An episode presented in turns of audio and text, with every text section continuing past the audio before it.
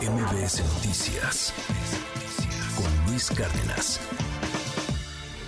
Hoy toca el viernes de Cultura Digital con la doctora Laura Coronado. Doctora, bienvenida, ¿cómo estás? Feliz de estar con ustedes y la verdad es que hemos tenido muchísimas noticias en esta semana que ya no sabemos ni por dónde empezar.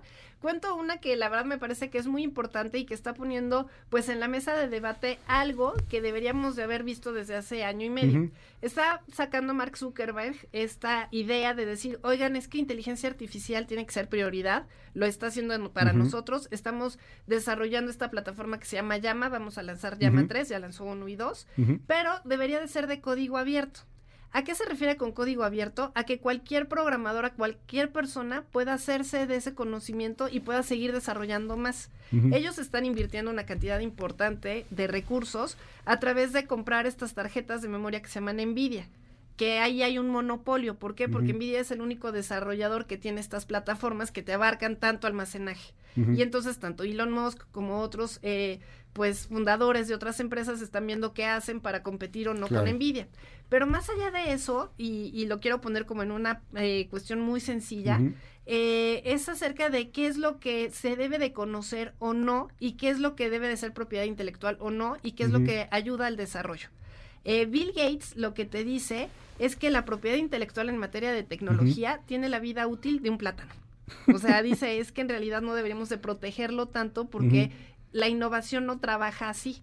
Sí, se desarrolla en dos segundos. Y es el típico caso, si me lo permiten así, de que ves a una amiga y le dices, qué bonitos están tus aretes, y te contesta, me los regalaron. Entonces no te dice la marca o en dónde los compró. Lo mismo sucede con el tema de inteligencia artificial. ¿Qué es lo que dicen ChatGTP y todas estas empresas?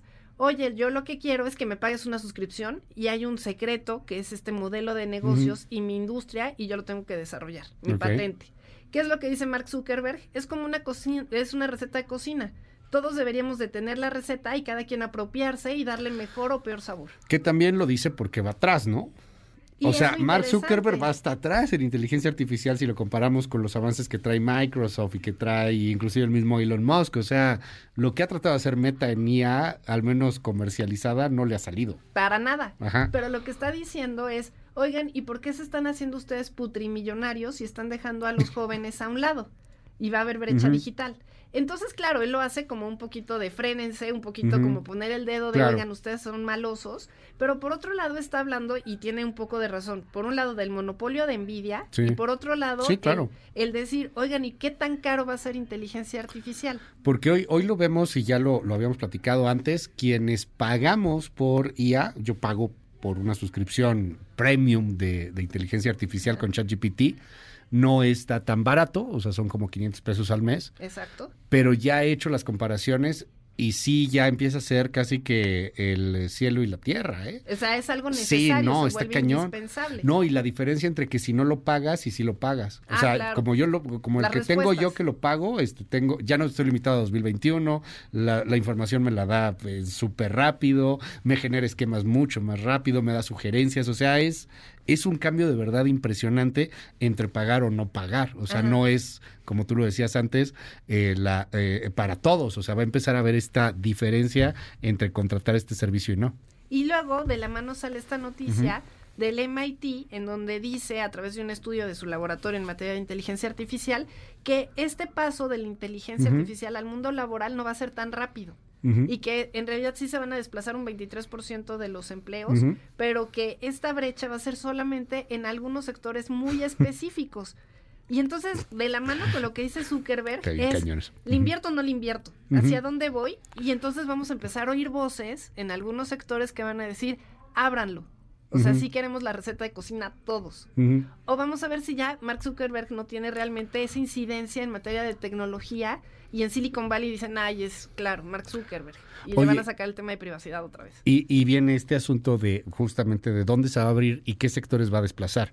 Porque lo que antes pensaban que iban a ser eh, tareas más bien automatizadas y que eran trabajos que requerían poco uso de conocimiento o conciencia, pues estamos viendo que no. O sea, está avanzando brutalmente ChatGPT y muchas otras inteligencias en carreras como el derecho, por ejemplo. Ahí vamos. O sea, a lo mejor el siguiente abogado, si usted va a empezar a estudiar derecho, a lo mejor termina de aquí a 2030 y ya hay más abogados robots que abogados humanos.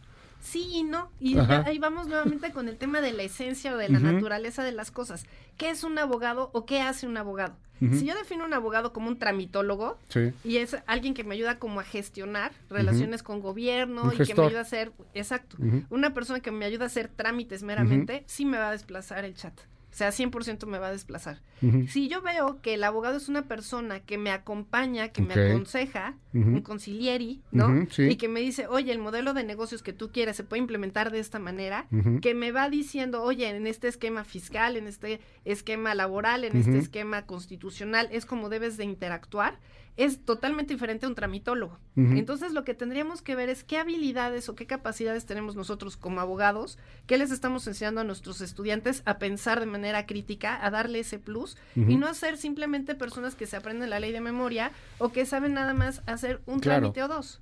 Decía Miguel Carbonel, que lo vi en un TikTok hace poco, este, que el derecho se aprende leyendo y que tienes que leer y leer y leer y que justamente el abogado leguleyo que anda ahí luego este haciendo trámites y cobrando por llevar este acuerdos al juzgado, pues que no es que necesariamente aprendieras derecho. Pero ¿dónde surge este asunto de que ya empieza el, nervio de que los abogados puedan llegar a ser sustituidos por inteligencias artificiales? Ah, porque cada vez estamos viendo más que el chat TTP lo que te está haciendo es contratos. O sea, en donde está trabajando más el tema de Y no los hace mal, ¿eh? Y no los hace, nada, hace nada mal si tú piensas que el abogado es alguien que nada más ve un machote y lo ajusta, pues en realidad no necesitas un abogado, eso te lo hace un corredor de bienes raíces o te lo hace alguien más, como ya sucede en la práctica.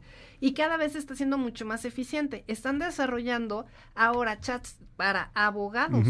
Y entonces lo que te está diciendo la inteligencia artificial es, oye, te meto este documento jurídico y confróntamelo con jurisprudencia, con legislación, confróntamelo con otras leyes y te lo hace muy bien, porque es algo mecánico. Entonces, ¿qué es lo que tendríamos que leer? Que decía Carbonell, a quien le mandamos un saludo. Es el contenido que me hace pensar. Pero no pensar como una máquina, sino como de una forma creativa. Humano. Y no vas a tener el encanto en una máquina de Harvey Specter, además. No, y también digo, está muy padre, pero pues es que es este asunto en donde habría que ver cuántos abogados realmente piensan, leen, eh, abarcan, etcétera, y cuántos pues son leguleyos, ¿no? O sea, como muchos otros uh, temas y muchas otras profesiones que sí van a ser sustituidos por la IA como sucede con el médico, que están haciendo también en materia de chat TTP, diciendo, oye, también pueden dar consulta a los médicos. Oye, y para cerrar rápidamente con el pilón aquí en la sección de eh, cultura digital, el tema de Claudia Sheinbaum, un hombre que ya la clonaron también en inteligencia artificial a la candidata presidencial que te invita a invertir. Todavía está en Pininos, te pedía cuatro mil pesos.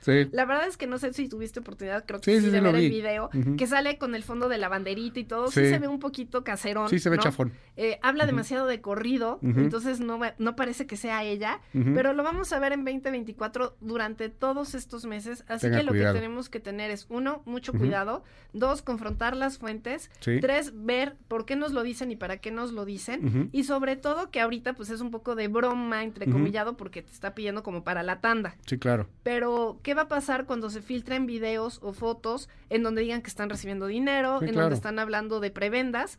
Y en realidad yo creo que lo que tendríamos que ver y exigirle a los candidatos es, más allá de este tipo de contenidos, propuestas.